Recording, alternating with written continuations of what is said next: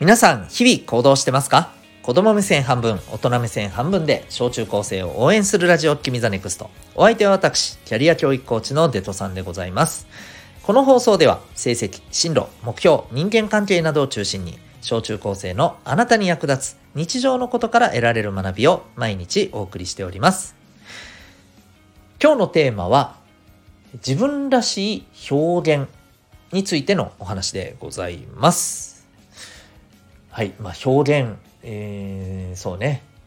自分らしさを出せてないなとかさ自分らしさって何やろうとかね、えー、まあ、そんなことについて結構考えたり興味がある人には、えー、お聞きいただきたいなと思っております。はい。えー、っとですね、そうだな、まず何からかな。あの、ちょっと最近僕が読んで、もう、ちょっとこれまで生きてきて、ベスト5に入る、これは両漫画だなと思った、えー、作品がですね、まあ、何回かこれまでのところにもちょっと触れてるかもしれませんけども、えー、最近きちっとね全部読んで、えー、2回目も読み終わってあのでまだ完結してはいないので、はい、ここから先もどうなるか楽しみなんですけど「ブルーピリオド」でございます。アニメ化もされてますのでね、え、はい。あの主人公のねえっ、と大学生かな今ね。まああのスタートした時は高校生だったんですけれども、えー、絵を描くということ。絵を描くことで、まあ、自分のこの表現っていうところを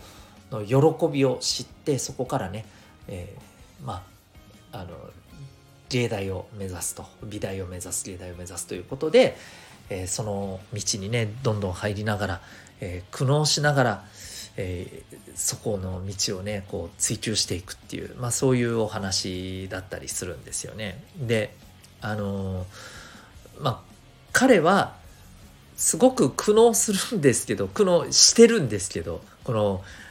僕が読んでるところの最新刊の時点でももうずっと苦悩してるんですけどでも苦悩しながらも喜びを感じ充実感を感じる瞬間があったりそこでいろんな学びがあって、自分自身の中でまたあのいろんな、え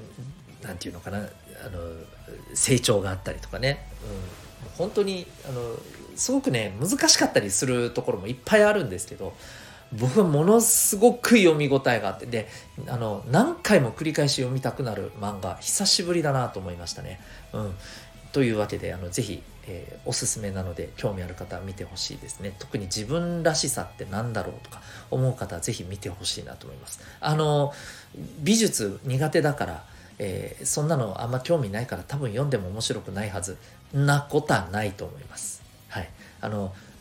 何しろ僕美術超苦手だったんではい小中高ずっと苦手だったんでそんな自分が見てめっちゃくちゃ面白いっていうかこれえー、小学生とか中学生の頃見てたら多分もっと美術へのあのイメージって変わってただろうなって思うぐらいの作品なので、まあ、ぜひぜひ見てみてください。で今日お伝えしたいのはですね、まあ、自分なりの表現方法って何だろうなと思ったんですね。あのこのブルーピリオドでもこの物語の本当に最初のところで、えー、この主人公の、ね、ヤトラ君ね、えー、彼があのこの絵を絵のこの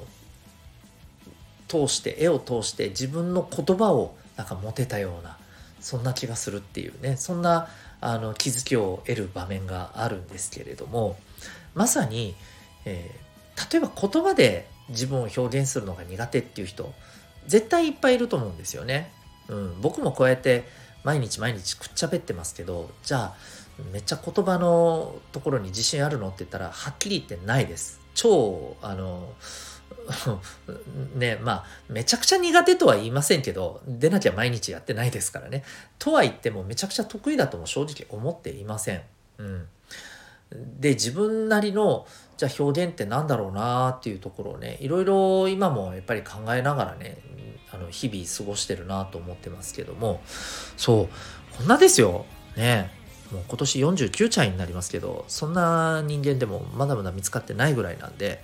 まあはっきり言ってあの今ね えっと、あなたたちからすれば、まあ、これから見つけてっても全然ね、あの、いいと思いますし、一生かけて見つけてってもいいんじゃね？って思ったりしますけど、でも、あの、じゃあ見つからないからいいやっていうふうにはなってほしくないなと思うんですね。うん。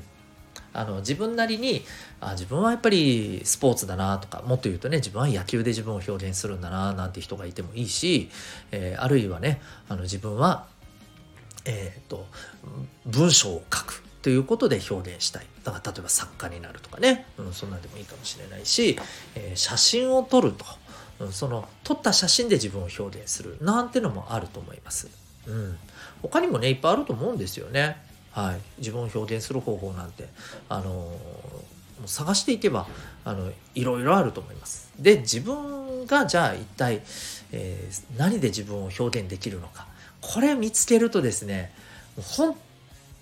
当にね充実しますよ。でこれあの一つじゃないかもしれません。いっぱいあるかもしれません。まあ、むしろいっぱいあったらあった方がいいと思います。うん。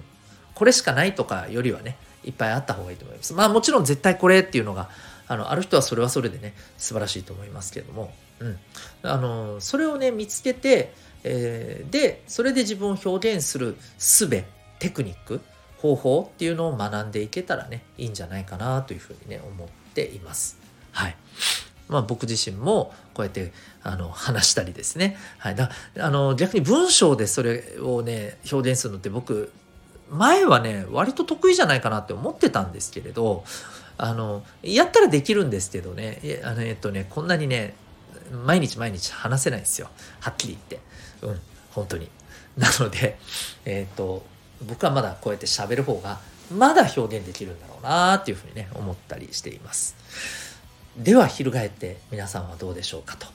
うん、自分は何で自分を表現できるのか。ね。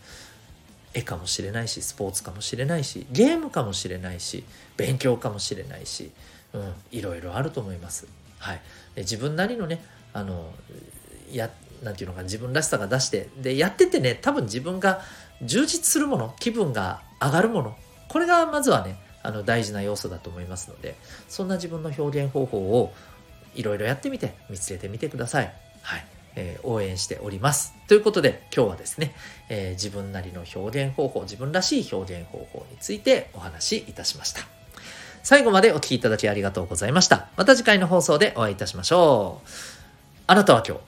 この放送を聞いてどんな行動を起こしますか？